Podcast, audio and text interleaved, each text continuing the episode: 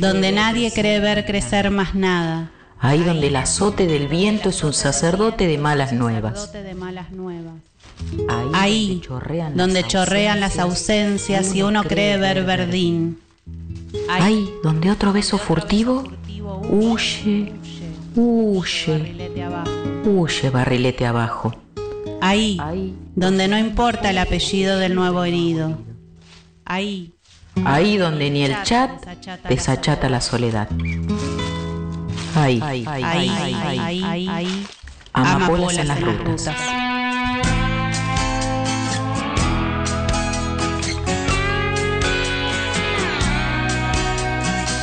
Hay un cisne en un sapo, en un escarabajo que vuela hacia mí. Yo te puedo ver sin miedo. Hay una bailadora que danza en el fondo de un pozo sin fin. Yo te puedo Buenas tardes, buenas noches. Damos comienzo a un nuevo episodio de Entre Amapolas del mes de noviembre. Hola Sole. Hola Emi, ¿cómo estás?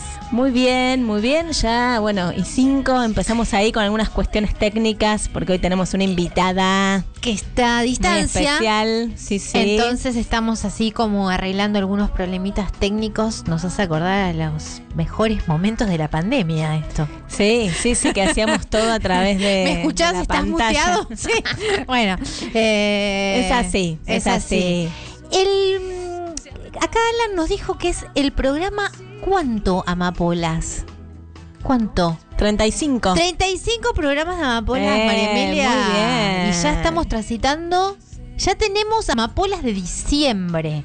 Sí, que no quedan muchos programas, ¿eh? No, no, Así no, no, que no. estén, Tenemos estén atentos para ver cuáles son las últimas amapolas del año. Exacto. Eh, y después ya haremos un recuento de todas las, las historias que hemos compartido desde marzo hasta, bueno, Viste como, Fin de este año, ¿eh? como cuando éramos chicas que los programas así como muy exitosos de la tele sean lo mejor del año. Sí. Bueno, nosotros vamos a hacer lo mejor del año. lo mejor de amapolas del año. Muy bueno, me sí. gusta, me gusta.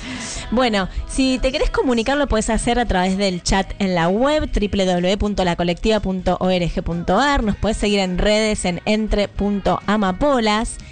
Y hoy no te hicimos ninguna intro. No, Y recién acabamos de mandar nuestro mail de difusión y todo. Hoy vamos a, eh, a compartir con ustedes la historia eh, de una amapola de la educación, no muy conocida. Nosotros no, No. la conoce, no la No. conocíamos, la conocemos a través de Silvia, que es nuestra invitada, que ya la vamos a presentar. Pero tomamos como eje del programa de hoy la vida de Eve San Martín de Duprat. ¿Quién es Eve San Martín de Duprat? Es una educadora que se eh, que es pionera en la educación de las infancias, en la educación de lo que se llama primer nivel o el nivel inicial. Inicial.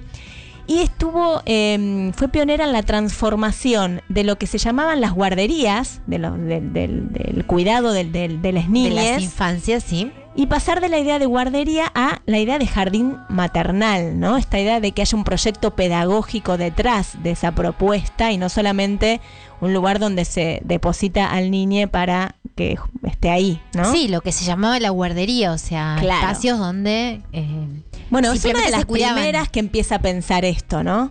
Que las niñas tienen que empezar a, a- el, el aprendizaje mucho antes de, de la primaria, que hay un montón de cosas para hacer ahí.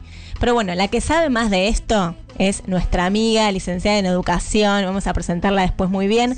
Ella es Silvia Satulovsky, además de ser oyenta y amiga Sí. de la casa, Sí. eh, es una gran profesional, eh, especialista En educación. eh, en temas de educación eh, y que conoció en persona a Eve San Martín de Duprat. Entonces nos va a poder contar un montón de cosas. Nos va a poder ella. contar un montón de cosas. Y yo tengo un montón de preguntas porque no, no, realmente no la conocía. Eh, me llamó bastante la atención esta transformación de lo que eran las guarderías, lo que continúan llamándose un poco guarderías, ¿no? Claro. Eh, y cómo se arman también a partir de los lugares de trabajo de las madres y de los padres que iban a distintos lugares eh, y tenían que... Hoy se sigue hablando de las guarderías en realidad, pero son jardines maternales. Claro, sí, sí, ya son con una idea distinta a lo que a lo que, a lo que habían iniciado. Pero bueno, no, no hacemos mucha más intro, vamos al primer tema y ya volvemos y ya con Silvia Satulovsky en el aire que nos va a contar todo, ¿les parece? Sí, Bien, hoy hemos elegido algunos temas vinculados a la educación. Eh, y nos gustó, nos gustó este primer tema de Marta Gómez, colombiana. Ya hemos, la hemos traído a alguno de los programas de Amapolas. Y vamos a empezar con este tema que ya puede ir tirando el, el operador, que se llama La Ronda. Y van a ver que, mm, que tiene mucho que ver con esto de eh, hacer una ronda, hacer un conocimiento colectivo y bueno, y jugar también, ¿no? Así que vamos a empezar el Amapolas de hoy, dedicado a Eve San Martín de Duprat, con la ronda de Marta Gómez. A la rueda, rueda de pan y canela. Dame un besito, vete pa' la escuela. Que juegue a la ronda el sol y la tierra. A la rueda, ruedita,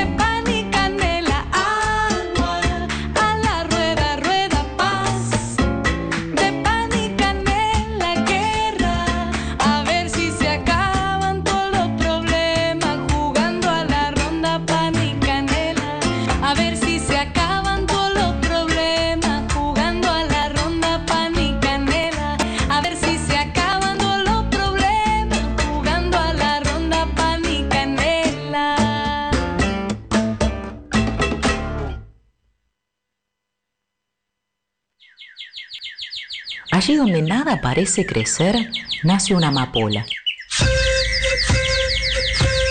Y otra, Y otra, y otra. y otra.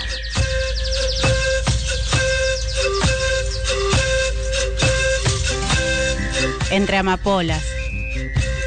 Nos multiplicamos, multiplicamos. Nos queremos libres, nos queremos libres.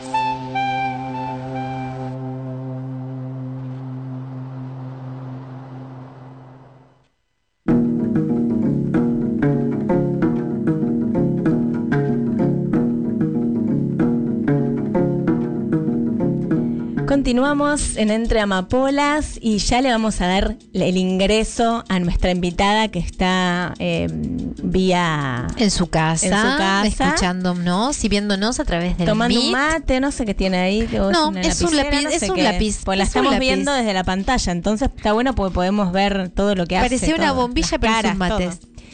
Es un Silvia, lápiz. bienvenida Entre Amapolas. ¿Qué tal? ¿Cómo les va? Muchas gracias por la invitación. Para mí es una alegría estar con ustedes al aire porque lo veníamos posponiendo, ¿no? Es verdad. Y no, y no, y mejor, mejor lo dejamos para un poquito más adelante. Mejor lo, lo dejamos un poquito para adelante y ya se nos iba a terminar el año. Entonces, bueno, este, para mí es una alegría compartir este, este momento con ustedes y acompañar a pensar, ¿no? Este, por- porque mucho- di- digo, porque acompañar a pensar, porque muchas veces se habla de educación cuando hay problemas, digamos, ¿no?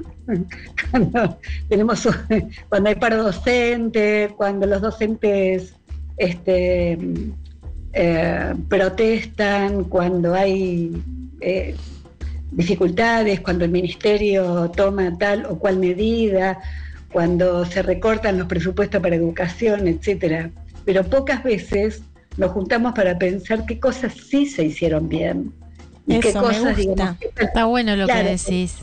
con qué claves, digamos, en claves de qué, este, hay cosas que se hicieron bien en este recorrido, en el que fuimos partícipes muchas de nosotras. Claro. Bueno, les vamos a presentar para quienes no la conocen. Silvia, además de amiga y oyenta de este, de este programa, eh, ella, bueno, es maestra jardinera, es licenciada en educación y es magíster en pedagogías críticas. Así que tiene un montón de experiencia y conocimiento en estos temas y nos ayudó a pensar, bueno, ¿qué amapola podemos elegir justamente para dar cuenta de las cosas que sí se hicieron bien? Y, y la verdad que nunca habíamos pensado en eh, la primera infancia o en los jardines maternales. La verdad, nunca nos, por lo menos no nos habíamos puesto No. a pensar qué había pasado en ese nivel, qué había antes y qué, se empezó a, pensar, qué mujeres estuvieron ahí presentes como pioneras para empezar a pensar estas transformaciones, ¿no? Que se dieron. Y ahí salió el nombre de Eve eh, San Martín de Duprat. Y cuando te preguntamos, me dijiste, bueno, pero Eve fue maestra, o sea, fue docente mía, eh, me la crucé en mi trayectoria académica muchas veces. Bueno, contanos cómo conociste a Eve o cómo, cómo aparece en tu vida Silvia Eve San Martín de Duprat. Sí, en, principio, este, les quiero decir que, este, que esta, esta, esta característica de hay cosas que parecen comodadas, ¿no? Que haya, que haya jardines paternales parece como que, bueno, ya esto siempre fue así. Y en realidad fue una, fue una lucha, de, fue, fue una disputa de sentidos, ¿no? Este, y bueno, y en este, y en este recorrido yo, digamos, empecé mi profesorado de educación inicial, que en aquel momento se llamaba educación preescolar, preescolar, o sea, antes de la escuela, no un nivel en sí mismo, sino que era antes de la escuela. Estas maneras de nombrar fueron marcando rutas, este, fueron marcando como contenidos este, que se hicieron eh, eh, claramente, digamos, que cobraron cuerpo en, en las instituciones, ¿no? Entonces, este, bueno, yo hice el normal número 10 y ahí la tuve como profesora de prácticas en, la, en las escuelas a Eve. Este, fue mi profesora de prácticas, tengo mi, mi libreta de- del, normal 10 este, firmada por, por Eve este, en, las, en las prácticas de, las prácticas de jardín. Este, y bueno, y después, digamos, este, eh, sí, cuando, cuan- digamos, en el, 70 en el año 77, digamos, cuando hay como un arrasamiento este, durante la dictadura de lo que fueron muchas docentes en el profesorado, podría decir Susan Iskovich, podría decir este, mm, eh, Gendra, podría decir, digamos, una cantidad de docentes que fueron este, echadas, digamos, del profesorado, este, ahí se formó un, un lugar que fue refugio, este, digamos, en la dictadura para pensar este, que formar, que formó Eve, formó Silvia Bolodarsky y, este, y Ana Malajovic. Así que bueno, ese fue el comienzo. Hola Silvi, ¿cómo andás? Bien. Silvi, contanos algo, digamos, porque ahora viene esta parte, digamos, como de la resistencia, ¿no? A la dictadura. ¿Quién era Eve? ¿Qué, ¿Cuál era su origen? Eh, como para cuando vos la conociste, cuando tuviste que hacer tus prácticas docentes en el nivel inicial, ¿ella ya era eh, la persona que, que fue después o, o era... ¿Quién era ella? Bueno, Eve venía, venía realmente de, una, de un lugar fundacional que fue, este, digamos, el, jardín del Eccleston, el, jardín, el, jardín de infancia Mitre, este, ese que está ahí en, este, en, Palermo, ¿no?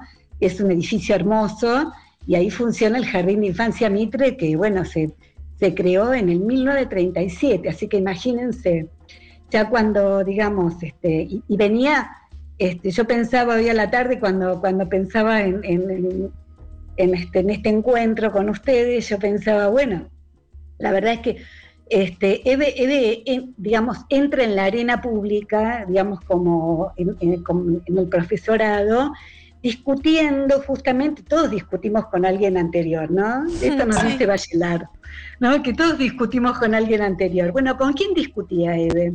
Eve discutía, digamos, este, eh, con, con, todo lo que fue, digamos, el, periodo posguerra, y con el método de Crowley, este, digamos, un método absolutamente, digamos, conductista, este, y donde eh, justamente porque las mujeres, digamos, se quedaban con los chicos y, lo, y, este, y entonces eh, y, los hombres se iban a la guerra, este, se armaron, digamos, lugares que eran guarderías para los chicos. Guarderías para los chicos. Entonces, este, desde ahí ella empieza a dar, digamos, como esta pelea este, y empieza a, eh, ustedes imagínense que son momentos en los, en los 60, en los 50, en los 60, donde empieza toda la corriente, toda la perspectiva de escuela nueva, ¿no? Este, donde ella, eh, digamos, donde, empieza a ser central la experiencia directa. Claro, ella, fue a Brasil porque se casa, ¿no? Y se va a Brasil unos años y ahí conoce la experiencia de la escuela nueva, de, de Freire y demás. se forma como, como maestra normal, pero después se va un tiempo a, Brasil y vuelve, y ahí sí vuelve como a, incorporar esto, este, esta nueva esta nueva, este nuevo conocimiento en este jardín que nombraste del Eccleston. En, en Eccleston. Sí, Sí, este, sí, junto a Cristina Friche también, este, a, Ravioli, ¿no? Este, digamos, gente, bueno, que, no es conocida, digamos, pero dentro del dentro de la historia de la educación inicial son nombres importantes. O sea que desde el año 37 hay formación de maestras de nivel inicial. Maestras, me imagino, porque aún hoy. De nivel inicial no. De nivel ese es el jardín. El jardín se crea en el 37. Preescolar. Claro. De ah. preescolar. Claro. Este, sí. ¿Y, quiénes eran las este, maestras de, preescolar? ¿Cómo? ¿Quiénes eran las maestras de, las infancias, digamos, del nivel preescolar? ¿Quiénes eran maestras jardineras? Las maestras jardineras, claro, maestras de jardín. Este, no había maestros jardineros. Esta idea de los maestros jardineros. hoy, hoy por hoy debe eh, haber pocos maestros jardineros, creo. ¿No? Aún hoy. Aún hoy, tal cual. Aún hoy aún hoy esto es una disputa. Claro, sí. Especialmente porque este, yo el otro día le contaba este, a, Emi que eh, trabajábamos con un texto muy interesante que era este, La sexualidad atrapada de la señorita maestra, que era un texto de, Alicia Fernández, mm. la mamá de Lucía, una amiga, de la casa también, este, donde realmente, digamos, ella también venía de una experiencia de Brasil, absolutamente, digamos, impregnada con las ideas de la educación emancipadora de Freire. Este, y entonces, bueno, veníamos, digamos, ya, no había ESI en ese momento, y sin embargo, digamos, ya había, una, había toda una generación de maestras que ya venían con una, una, perspectiva de género con la cual nosotras nos, nos formábamos, ¿no? Bueno, ¿y qué pasa entonces con esto cuando, cuando se instala la dictadura? Que nos estabas contando un poco eso, avanzando un poco en esto, y yo te corté como para, para, para saber el origen de, de Eve. ¿Qué pasa?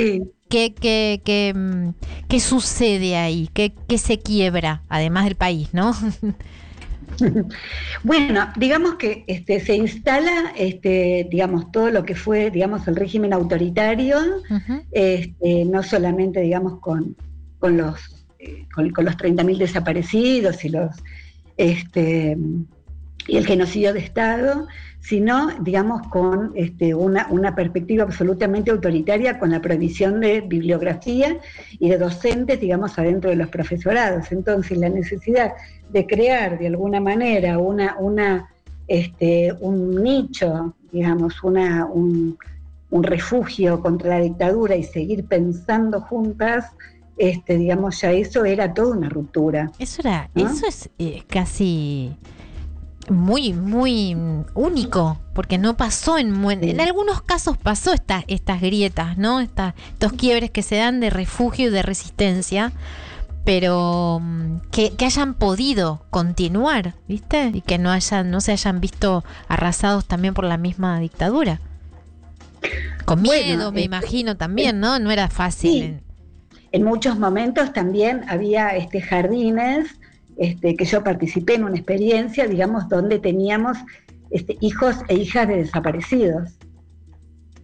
Claro, Durante la dictadura, es decir, compañeras de propuesta, porque así se llamaba el, este, la, esta, este, este, este, organismo, digamos, este grupo de, de pensamiento, este, que tenían jardines o que estaban en distintos lugares, y bueno, donde, donde se generaban estos lugares de este, donde poder alojar y formar este, en un momento de absoluta represión, piensen que estamos hablando del año 79, 80, este, y donde realmente los, los hijos de desaparecidos, este, ¿a dónde iban? Qué difícil, ¿no? O sea, lo, que estás diciendo es verdaderamente algo bastante, no sé si, si está tan hablado, digamos, de los hijos desaparecidos en las escuelas en ese momento, ¿no? Claro. Sí, claro, obvio, ah, sí. ¿A dónde iban este, y, quién se hacía cargo? ¿no? Entonces las escuelas en ese momento, este, digamos, bueno, armábamos como una especie como de realmente soporte digamos, este, sostenimiento, acompañamiento de esos, de, esos chicos y chicas que se quedaban este, sin los papás y muchas veces sin las abuelas, ¿no? Entonces este, se quedaban a cargo de una tía o tal, y bueno, y ahí iban, a la escuela. ahí no, claro, ahí nos llamábamos a la familia, ahí digamos, trabajábamos este, con, con lo que hubiera. Silvi, ¿y propuesta fue un espacio así de, pensar también, como esto que decías, un refugio, porque era como un instituto de capacitación docente de nivel inicial, que no había, no había capacitación en ese momento. Entonces se, también se, tomó como un lugar para también para discutir y analizar eh, el, conocimiento que había, lo poco que, que había en producción, ¿no? Porque no había casi libros, recién ella escribe el libro hacia, ¿cómo se llamaba? Hacia el jardín maternal a, fines de los 70. O sea, no había bibliografía tampoco que aborde estas problemáticas, ¿no? ¿En ese, en ese instituto se, se, se, tomó para reflexionar sobre eso? Claro, digamos que ahí empezamos a producir conocimiento. ¿no? Empezamos a producir conocimiento crítico, digamos, crítico con lo que estaba, y entonces empezamos como a proponer determinadas cosas que a la salida de la dictadura, digamos, fue una explosión, digamos, ustedes piensen que ya en el año 80, 84, 85 se crean los jardines maternales, los primeros jardines maternales en los hospitales municipales de la capital federal. Se crea el Ramos Mejía, se crea este, el Casacuna, el Hospital Piñeiro, donde yo estuve, digamos, donde, donde levantamos el, jardín eh, maternal, mire, se los digo y, se me pone la piel de así. Sí, claro. Claro, pero estamos hablando de los 80. Uno piensa que No, estuvieron eso, siempre esos porque, jardines. mm, Claro, eran lugares que yo le decía, Emi, eran como de refugio también para los trabajadores y las trabajadoras, para que pudieran, digamos, por, para Sí, que pudieran estar al lado ahí. ahí. con sus hijos y sus hijas. Sí, imagínense que, imagínense que en las primeras reuniones de padres nosotros decíamos, este, acá no se guarda nada, Claro. acá no se guarda nada. Les decíamos a los papás y a las mamás, este, porque eran todos este, trabajadores y trabajadoras del hospital. ¿no? Este, después se abrió a la comunidad. Claro, principalmente Claro, solo muchos- quienes trabajaban Eh, ahí. Claro, sí. Claro. Este, entonces, claro, digamos, en ese momento era, bueno, acá no se guarda nada, nosotros acá vamos a trabajar en función de la formación de nuestros niños, de nuestras niñas, este, pero no vamos a hacer una guardería.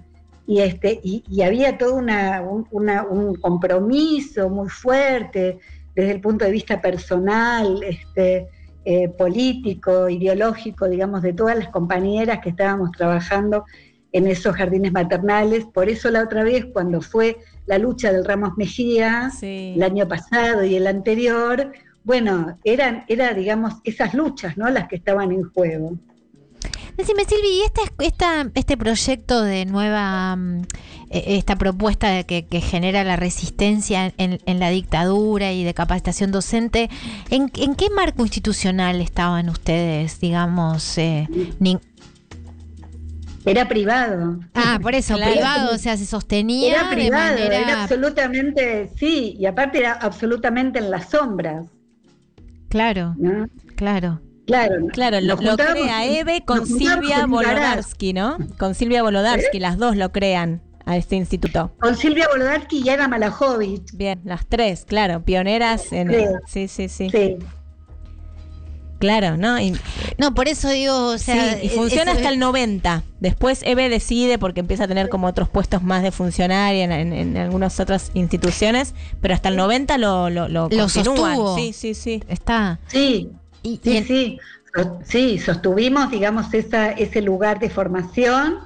Este, y bueno, después, digamos, ya empieza, digamos, de- después, después con, con la apertura democrática, ya, bueno, Eve empieza, digamos, a fundar justamente la licenciatura este, del nivel inicial, ya posteriormente aparece el postítulo, donde yo trabajé también en el, digamos, el postítulo de jardín maternal, justamente en el Eccleston, este, digamos, y bueno, y se empieza como a, a crecer, pero justamente, digamos, la raíz de todo eso fue propuesta. claro, Claro. claro. Si te parece, Silvia, vamos a ir una, a una pequeña tanda y volvemos y vamos a contar un poco la experiencia de Luján, que tenemos también unos audios de, de una compañera, de Rosana Ponce, que, que también fue eh, de alumna, estudiante de, de EVE en la, en la Universidad de Luján y nos va a contar también la experiencia. Nos vamos a ir con un temita primero y luego a la pausa. Y en esta ocasión eh, vamos a presentar un tema nuevo de Mariana Baggio, que también es una música que trabaja con las niñeces, una música muy muy hermosa, que acaba de lanzar un nuevo disco que se llama A otra cosa mariposa. Y este, este tema se llama Escondidas, de Mariana Baggio. Vamos con eso y volvemos en un ratito con más Eve, San Martín de Duprat y Silvia Satulovsky.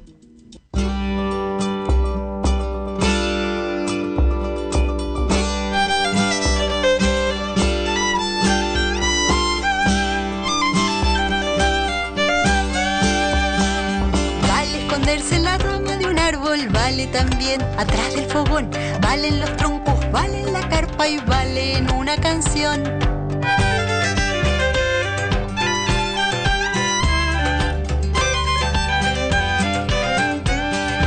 Vale esconderse en la noche inmensa, vale también en otro planeta, vale meterse en la mochila y vale taparse con las estrellas.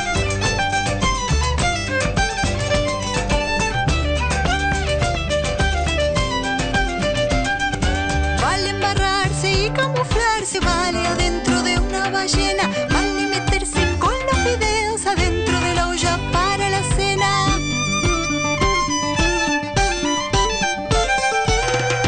Vale esconderse en la rama de un árbol, vale también atrás del fogón, vale en los troncos, vale en la carpa y vale en una canción. Vale esconderse en la noche inmensa, vale también en otro planeta, vale meterse en la mochila y vale taparse con las estrellas, vale embarrarse y camuflarse, vale adentro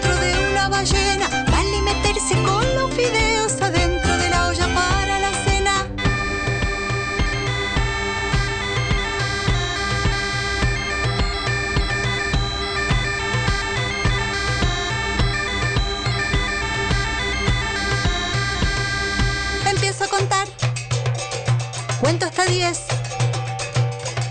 Salgan corriendo.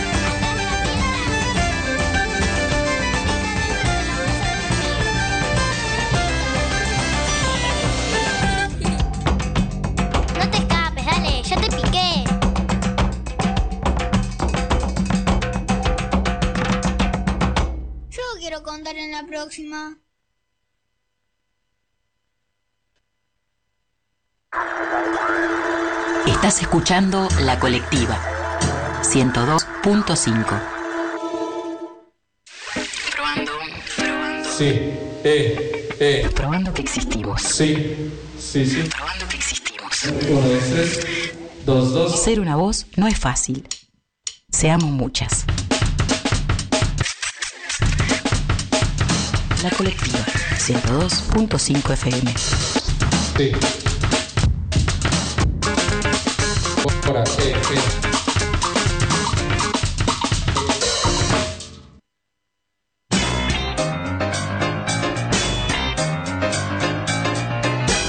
De hormigas y cigarros 2022. Volvemos a respirar aire de radio y sin barbijo. Todos los martes, en tu mediodía de 12 a 14. por la colectiva Radio 102.5. De hormigas y cigarras, otra forma de contar lo que nos pasa. Todos los martes de 12 a 14.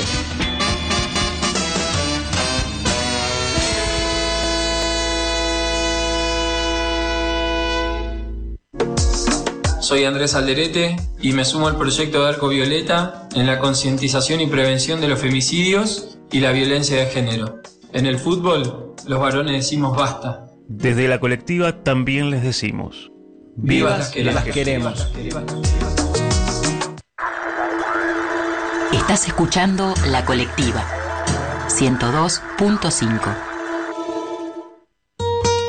Estás escuchando Entre Amapolas, sembrando historias para que florezcan deseos. Que se descubran todos los secretos que habiten siempre tierra fértil.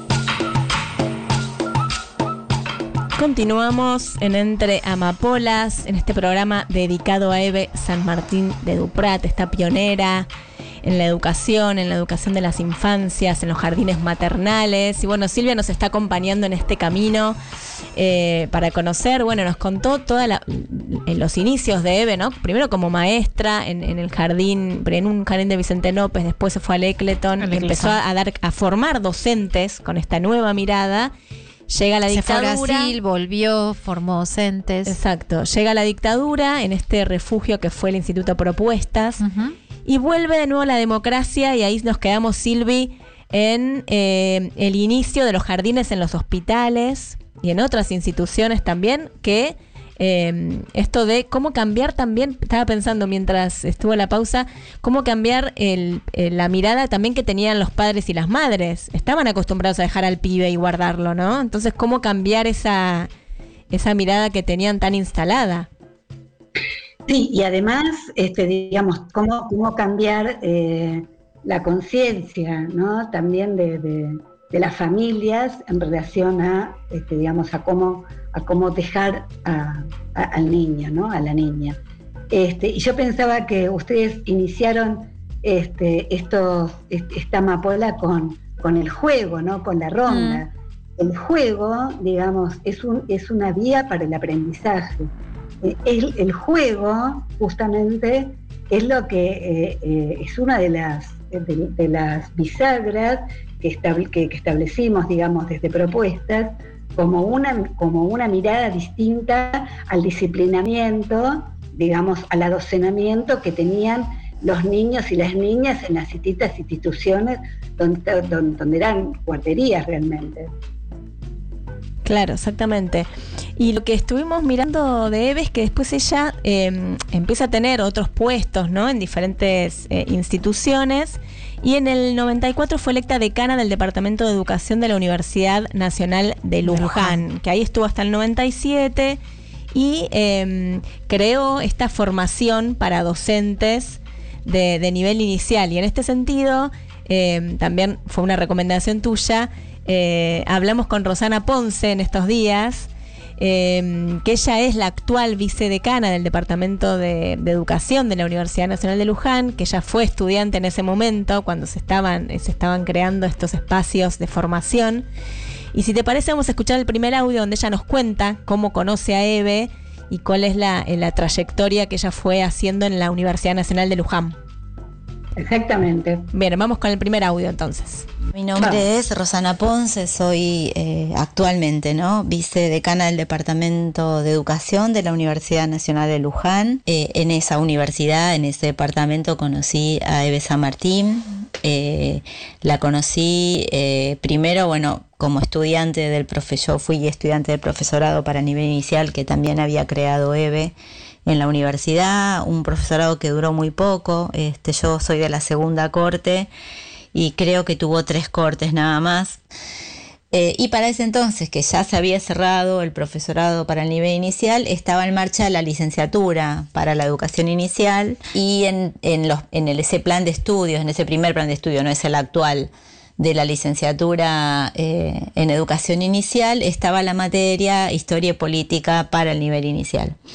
Eh, esa materia la daba Eve eh, con Carmen Figueras. Me invitan y me convocan a, este, escribir eh, un libro con otros grupos de estudiantes, digamos, fue todo un proyecto que llevó muchos años concluirlo, pero, pero bueno, fue una invitación interesante porque Eve tenía como la necesidad de empezar a formar en, investigación, en la posibilidad de producir investigaciones eh, de corte histórico para, para la educación inicial, así que bueno, eso me, parecía algo muy interesante. Bueno, después me llega el momento de poder ingresar a la, a la materia eh, como ayudante y hoy soy profesora adjunta. Creo que Eve fue sin duda quien, quien se dio cuenta, digamos, de, la potencia de, poder este, armar en la Universidad de Luján una perspectiva, digamos, que, recuperara esto de, la historia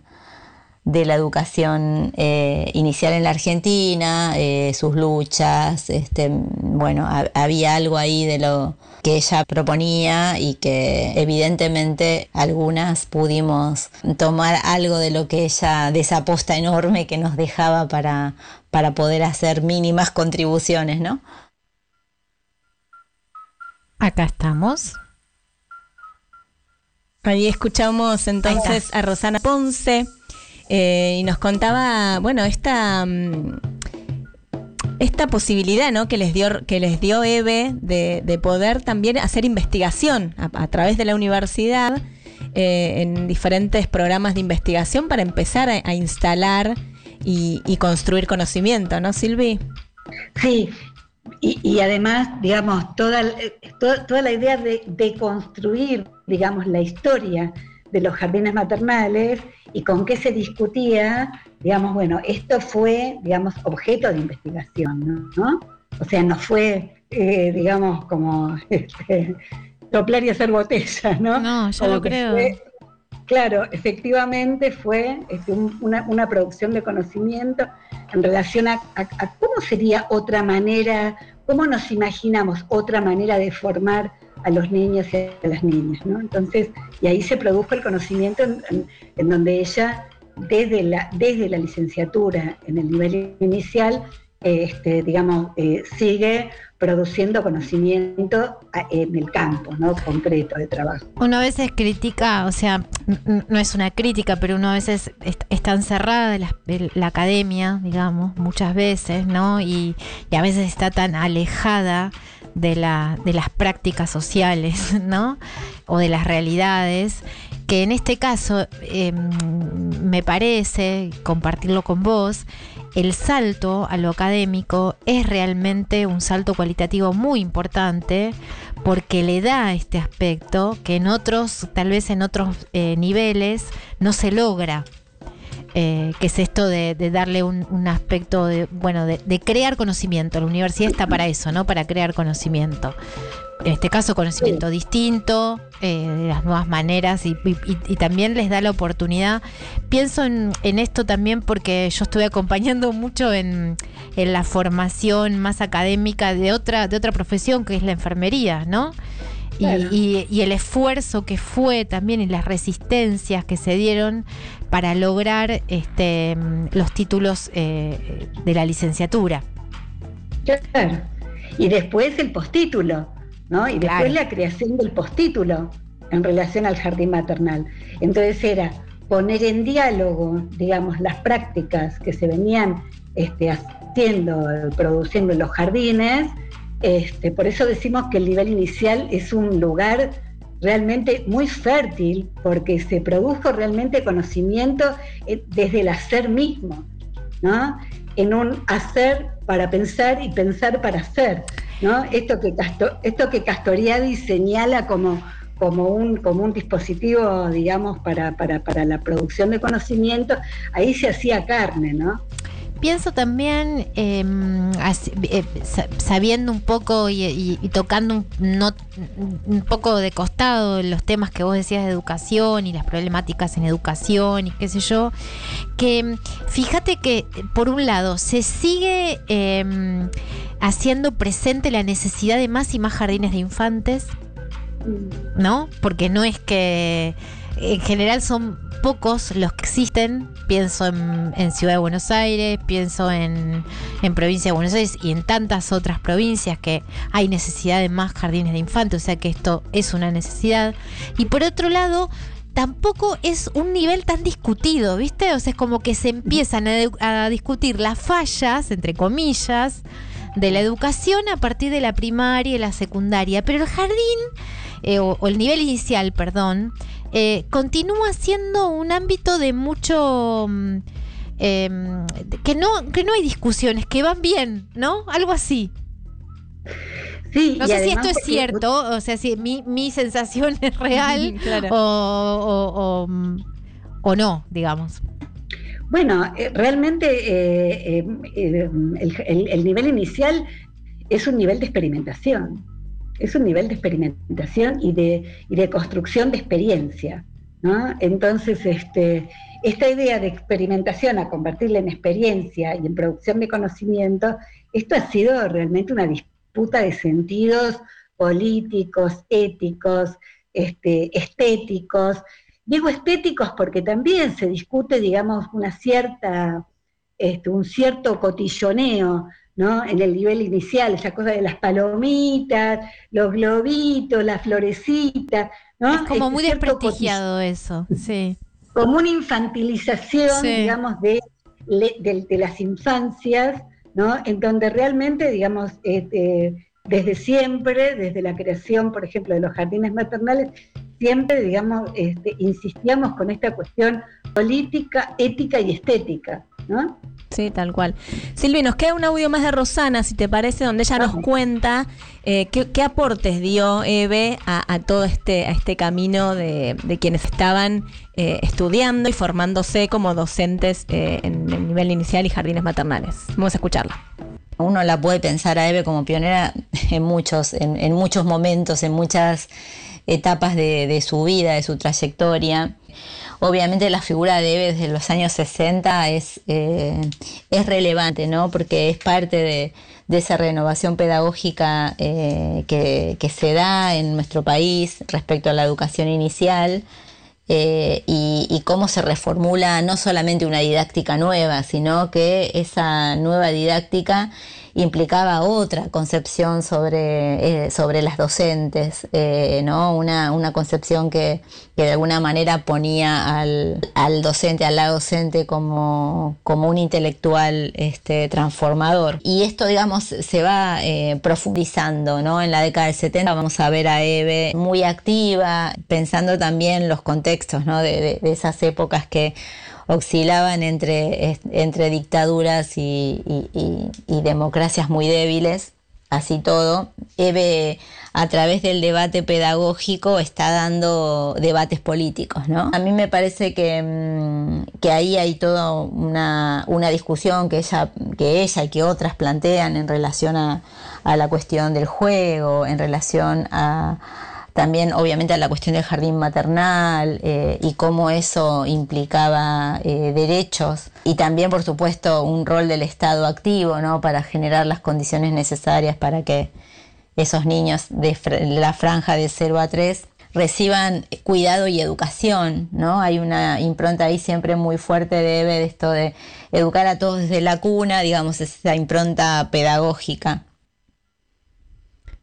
Bueno, clarísimo, ¿no? Ahí, eh, cómo esto de, de formar intelectuales eh, transformadores y, y que no sea, esto que vos decías, ¿no? Que sea un debate político, además de, de, eh, De incorporar, claro. Claro, político y de Estado. Hablar de derechos, hablar de la responsabilidad del Estado en, la- en- en educar a, a estos, a estos niños, ¿no? Es como, bueno, era todo lo que había que hablar en ese momento.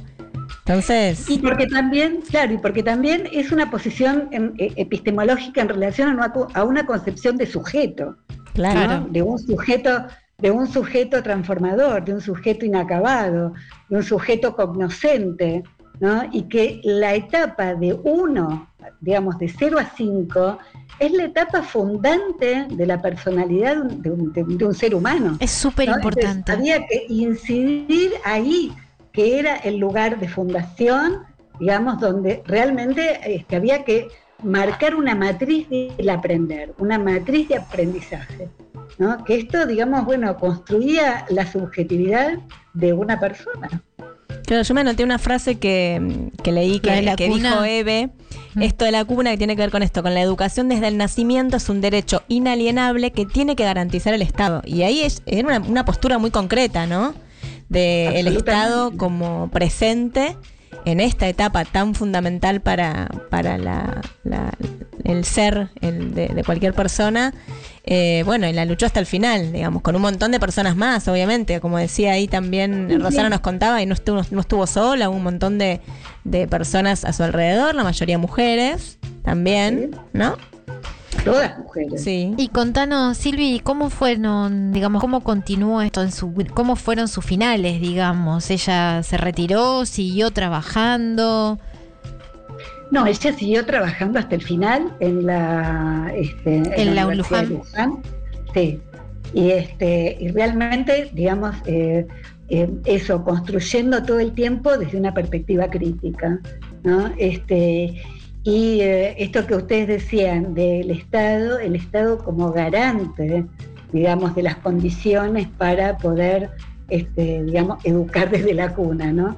Que no es educar en el disciplinamiento, ¿no? Que no es, que no es, que no era ese el sentido, sino una, una, una educación emancipatoria, ¿no?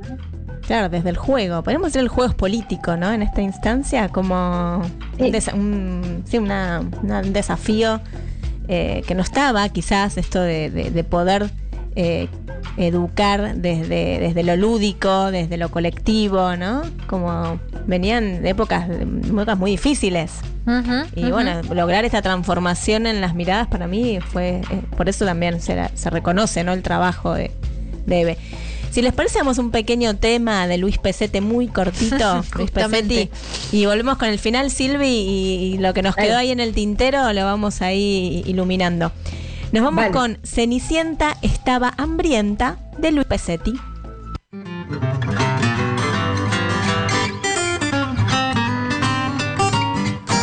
Cenicienta estaba hambrienta, un bocado quiso dar. Lo más cerca que tenía fue una tabla de planchar. Mordió ropa y la plancha y al Quijote de la Mancha. Dijo el doctor Cenicienta, ¿cómo no te diste cuenta? Cenicienta estaba hambrienta, un bocado quiso dar. Lo más cerca que tenía era un barco de alta mar. Mordió entero hasta un crucero y 500 pasajeros. Dijo el doctor Cenicienta, ¿cómo no te diste cuenta?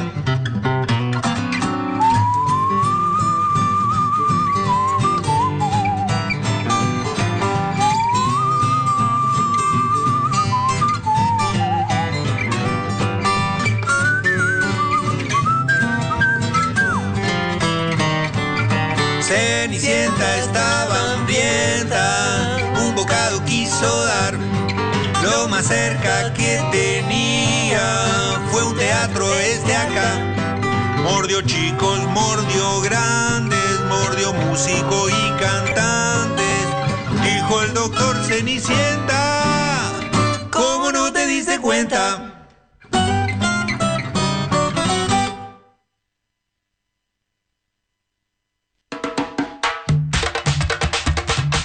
Donde hay amapolas hay movimiento.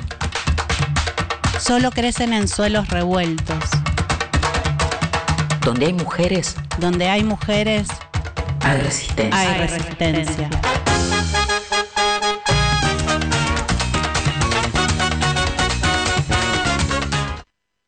Amanhã que vem, nem bom dia eu vou dar. Hemos llegado al final de este programa, se nos pasó volando, Silvi. Era como si tuviéramos acá en, en presencia, pero no, bueno, a través de la pantalla igual eh, se dice mucho más. El año que viene ya vas a estar más. mm, Vas a estar de recuperada de 10 y vas a venir al programa. Totalmente, ahí Sí. estaremos. claro bueno, sí. em, la verdad que hay pocas, eh, hemos encontrado muy poco material audiovisual que se la ve a Eve. Hay algunos documentales de Canal Encuentro, pueden encontrar en YouTube algunas cositas, pero costó encontrar la voz de ella. Quizás no, no hubo muchas entrevistas, bueno, porque estuvo, se murió en, em, en el año 2000, falleció. Eve. Eh, así que bueno, hay varias escuelas que tienen su nombre, hay un montón de, de instituciones que, que han hecho eh, algún tipo de acto en homenaje, siempre se la recuerda, ¿no? Por todo lo que ha aportado eh, en estos años. Tengo una pregunta, ¿tuvo hijos? Sí, tuvo una hija. Ah, tuvo una hija. Porque hay un cineasta de apellido Duprat que me gusta mucho, que trabaja con Cohen, Cohen y Duprat, y yo dije, tal Ay, vez capaz que fue el algo. hijo de. Bueno, puede ser algún pariente, sí. no sabemos. No sé. No, porque tuvo la hija. Bueno. Pero sí, sé que tiene una hija que no vive en Argentina, pero que mm, estuvo, mm, en algunas cuestiones estuvo aportando algo. Leí una entrevista, pero la verdad que ahora no recuerdo bien. ¿Querés recomendarnos algo, Silvi, de ella, además de esta historia que nos contaste tan amorosa y con recuerdos tan lindos tuyos? ¿Querés recomendarnos Bueno, algo de.? Eve bueno, Eve tiene dos, dos libros, libros, que sí. son los, los libros, ¿no? Los libros de ella este, son libros realmente, digamos, personales pero colectivos, ¿no? Así que este, me parece que son este, eso, fundantes, ¿no? De un tipo de pensamiento en un nivel que, que para mí la ubican en el lugar realmente de que le corresponde, ¿no? En un lugar de bisagra histórica, en un lugar de pionera, en un lugar de amapola. Este, claro. El libro que, disfrutando sí, un nivel. que ella escribe se llama Hacia el Jardín Maternal. Eh, lo escribe a fines de los 70. Es el primer libro que podríamos considerar que, que aborda eh, la experiencia de los jardines maternales en Argentina. Así que es, es una de las primeras bibliografías relacionadas al tema que hubo en el país. Así que es, es- bastante. Después hay otro que, escribió antes, que se llama Fundamentos y Estructura del Jardín de Infantes en el 68. eh, también que recupera las, la- la- la- las experiencias de los jardines que ella había trabajado en ese momento. Eh, bueno, de ahí de ahí, bueno, diferentes eh, escritos que, ha desarrollado, bueno, en, en- las diferentes instituciones en las que estuvo, en los profesorados, en, Luján, bueno, ahí hay bastante escrito también de eso. Silvi, hace poquito, eh, eh, yo te quiero hacer una pregunta más personal, pero hace poquito entregaste una tesis de maestría. Eh, primero felicitarte por eso y que nos cuentes mm, en dos palabras de qué se trata o y por qué abordaste esa temática interesante. Bueno, nada, no, no es- no es para desarrollar la tesis porque no tenemos tiempo, pero algo que quieras decir de, de ese- de esa experiencia. No, me parece que va en el sentido Sí. de un pensamiento genealógico, deconstructivo, como para ver, digamos, este, esto, ¿no? Las claves este, en, en- en relación a, a qué cosas este, fueron fundantes, en este caso era en la formación de, este, de tutores y preceptores en el nivel secundario. ¿no? En la escuela, desde la escuela de capacitación docente SEPA, que ya no es más, ahora es escuela de maestros ESMA, ESMA. ESMA es la sigla, sí, sí, sí. Exactamente. Este, entonces, todo. bueno, digamos, la tesis intentó recuperar todo lo que fue la potencia este, creativa, porque realmente fue una potencia de invención, este, que no era solamente una didáctica de la capacitación, sino realmente discusiones este, po- político-pedagógicas adentro de las aulas de la escuela secundaria, justamente en un momento también bisagra, este, en donde la, edu- la- la- la- la obligatoriedad de la escuela secundaria nos ponía realmente en una, en una posición de, de realmente de tener que inventar, este, como diríamos, o inventamos o erramos, este, nosotros nos, posi- nos- nos posicionamos en el lugar de la invención, este, y la tesis tuvo que ver con eso, con mostrar la potencia de invención que tuvieron esos, esos años del 2001 al 2015. Claro, complejos años, ¿no? Me imagino en el 2001 empezar a pensar esto, en, formar eh, tutores en el secundario. Bueno, nada, una experiencia para. Ay, aparte para la parte del, digamos, yo me acuerdo, digamos, de los pre- tutores y, y preceptores, dijiste también. Sí. Preceptores, digamos, el lugar del preceptor era un lugar muy de vigilante. Claro. Absolutamente. ¿No? O sea, Absolutamente, estaba, bueno, estaba cumpliendo, digamos, las órdenes de vigilar y castigar, ¿no? Exactamente, exactamente. Entonces, bueno, sí. digamos, posicionar al preceptor, este, digamos, en un lugar este, enseñante, en un lugar de contención, en un lugar de acompañamiento, de sostenimiento, de orientación, de la experiencia escolar, junto con los tutores, bueno, fue un trabajo arduo. Hay una película interesante, Silvio. Bueno, tenemos que reunirnos y hablar, y hablar, Sí. hablar, pero hay una película interesante del, del este del- programa después sigue en una No, reunión en lo de del- Silvi de tomando la- algo. Sí, que la debes haber visto del Buenos Aires, de la historia de los tutores en la dictadura, Sí, ¿no? Del, del Nacional Buenos Aires, que es tremenda esa película también. sí, y ahora salió una que todavía no la vi, pero que me la recomendaron, que se llama El Suplente. Ah, sí. La Eh, La escuché escuché, nombrar. pero no la con Minujim. Sí. Sí. Con Minujim, Eh, sí. Sí.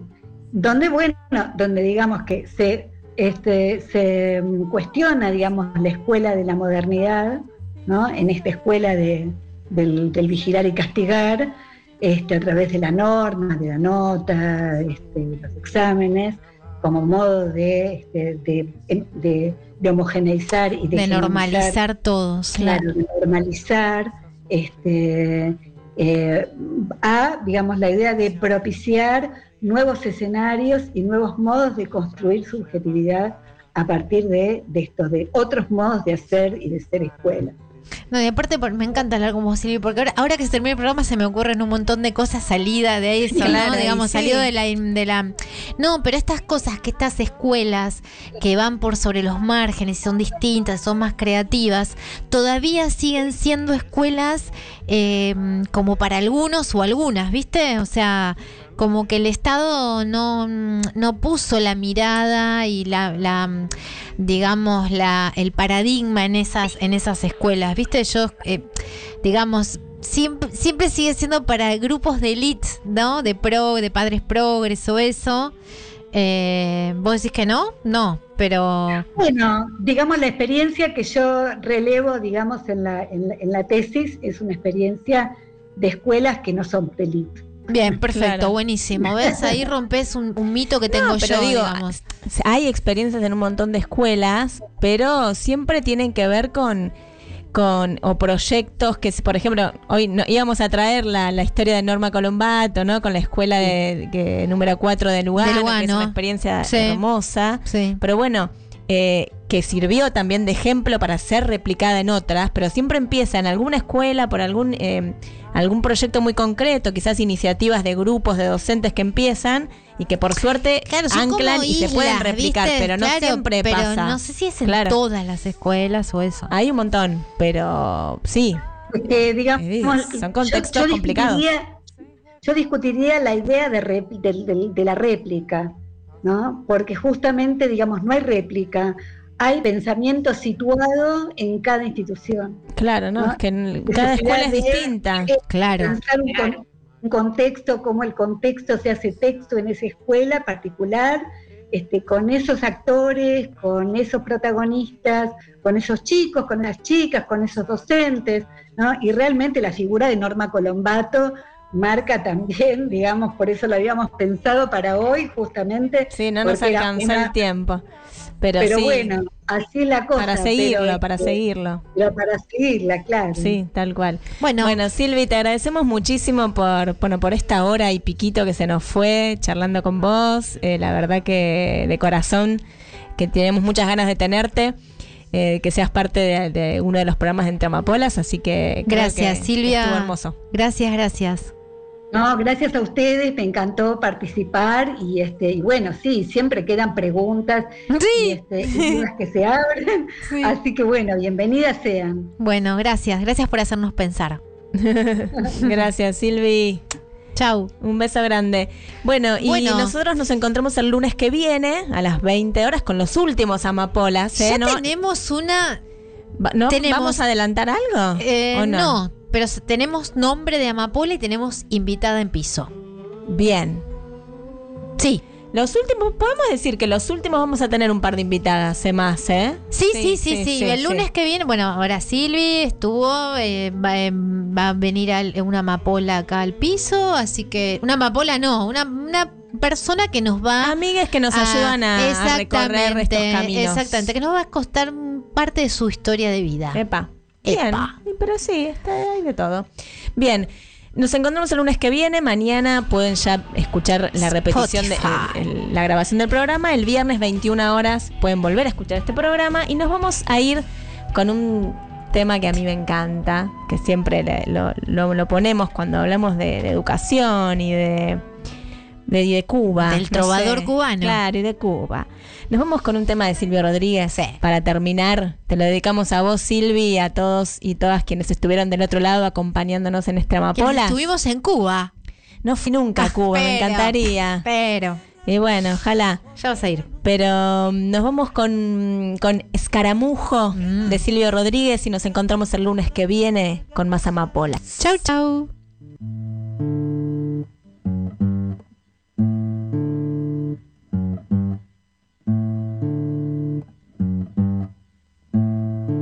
Porque la tierra es mi casa, porque la noche es oscura. Porque la luna es blancura que engorda como adelgaza. Porque una estrella se enlaza con otra como un dibujo.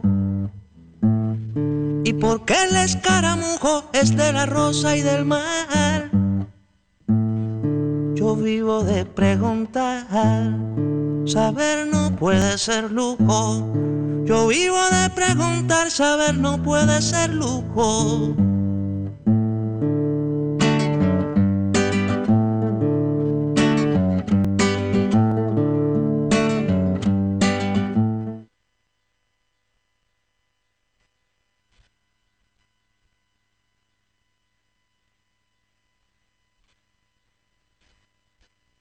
Que luego será aguacero. Soy tan preguntero, tan comilón del acervo. Que marchito si le pierdo una contesta a mi pecho. Si saber no es un derecho, seguro será un izquierdo. Si saber no es un derecho, seguro será un izquierdo.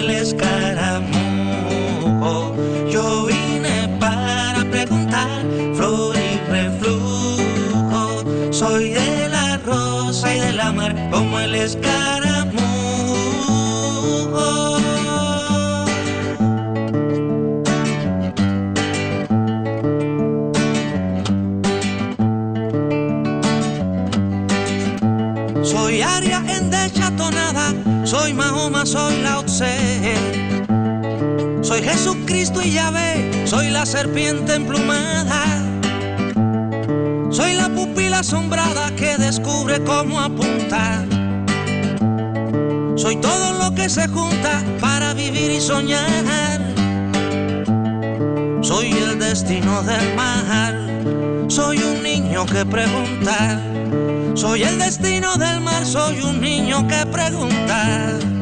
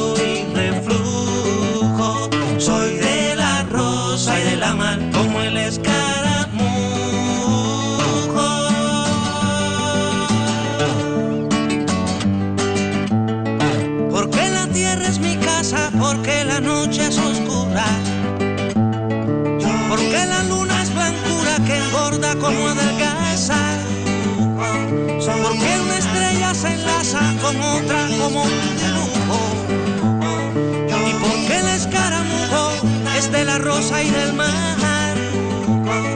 Yo vivo de preguntar, saber no puede ser lujo. Yo vivo de preguntar, saber no puede ser lujo. Soy de la rosa y de la mar como el escaramujo.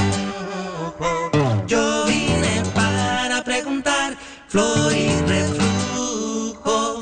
Soy de la rosa y de la mar como el escaramujo. Yo vine para preguntar, Florida.